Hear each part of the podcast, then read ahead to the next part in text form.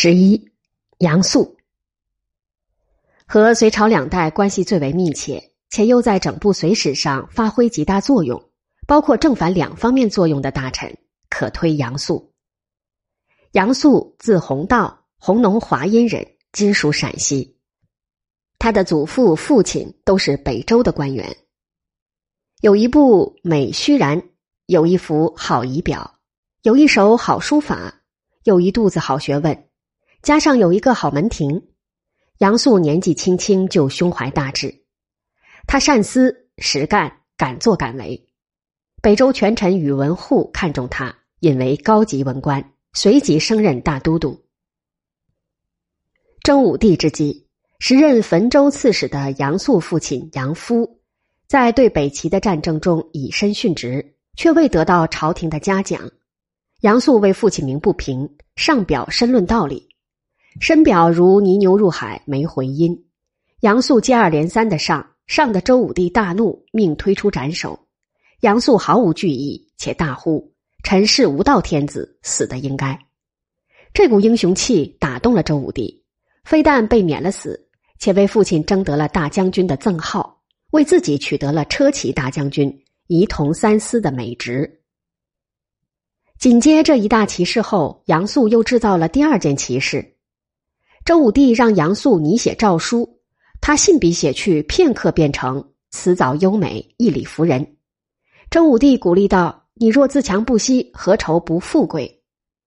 若是寻常官员听到君主这般说，肯定激动不已，磕头如捣蒜，千谢万谢君恩浩荡。可杨素却应声答道：“只恐怕富贵来逼臣，臣无心图富贵。”杨素自负的无以复加，胸襟宽阔的周武帝倒也丝毫不计较，遂成北周一段佳话。这是乱世，也是英雄惜英雄的时代。杨素生当其时，不止有文才，杨素的武略同样十分了得。在漫长的平齐过程中，他率领父亲的旧部，连续立下了汗马功劳，基本上是每战有功。然后他调转兵锋。先后多次重创陈军，下了数地，由此他被封为献公。许多人在读《隋史》时，常误以为杨素是杨坚的亲戚，其实不然。杨素与杨坚在血缘上毫无瓜葛，他与杨坚的关系纯粹是政治关系。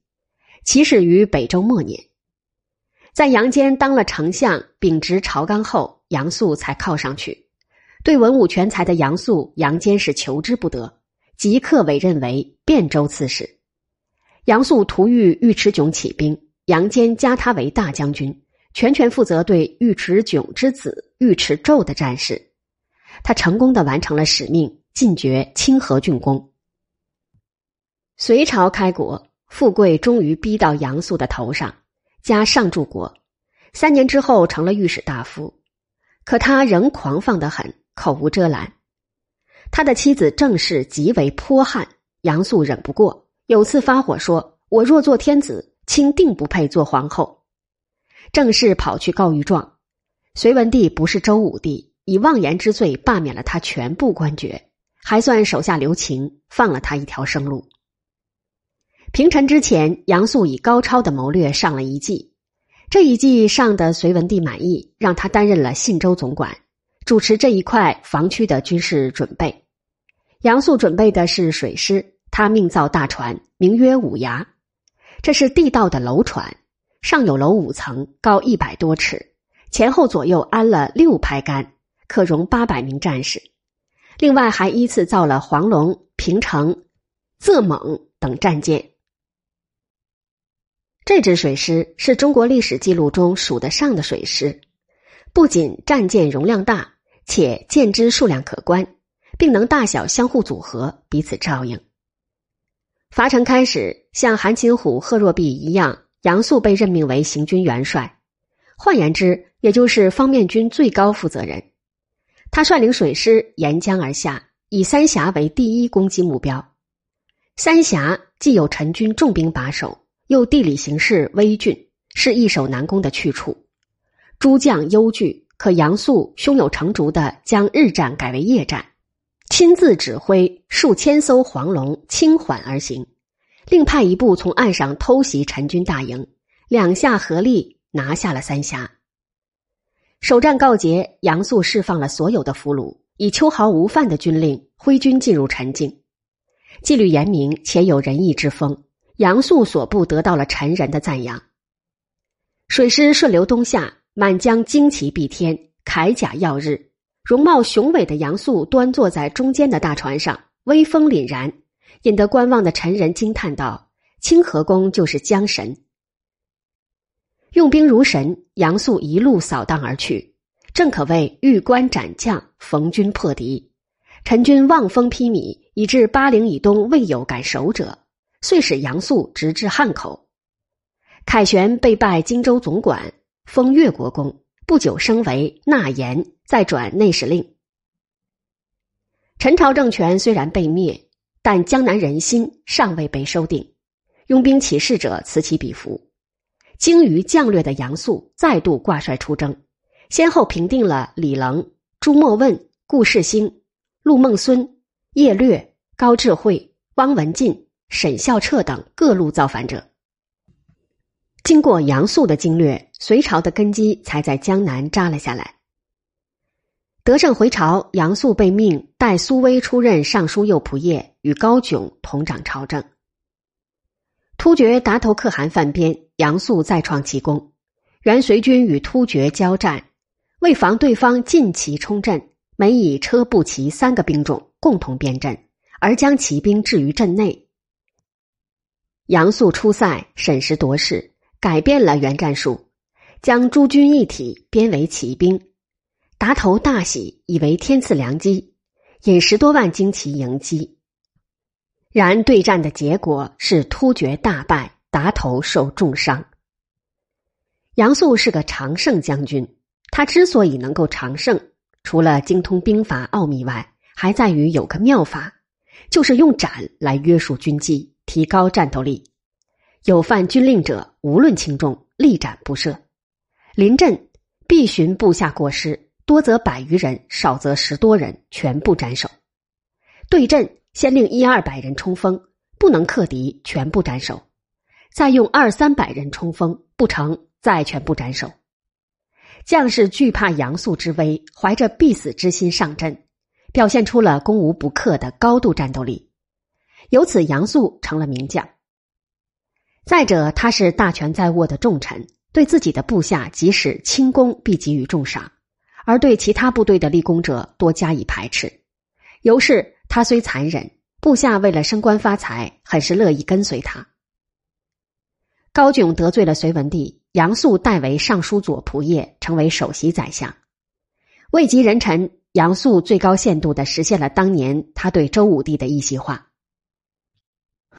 杨素不是高炯，他虽是文武全才的能臣，可他更是私欲多而公心少的佞臣，使朝廷围绕太子问题大起波澜。杨广处心积虑，欲对杨勇取而代之。杨广通过韦氏，以赢得母后的欢心。为争取朝臣的支持，他不顾体面，卑躬屈膝的讨好作为百官之首的杨素。杨素自然知道杨广葫芦里卖的是什么药。为日后的富贵计，他迎着最大的风险下了赌注，抛弃已是太子的杨勇，而站到了准备夺嫡的杨广一边。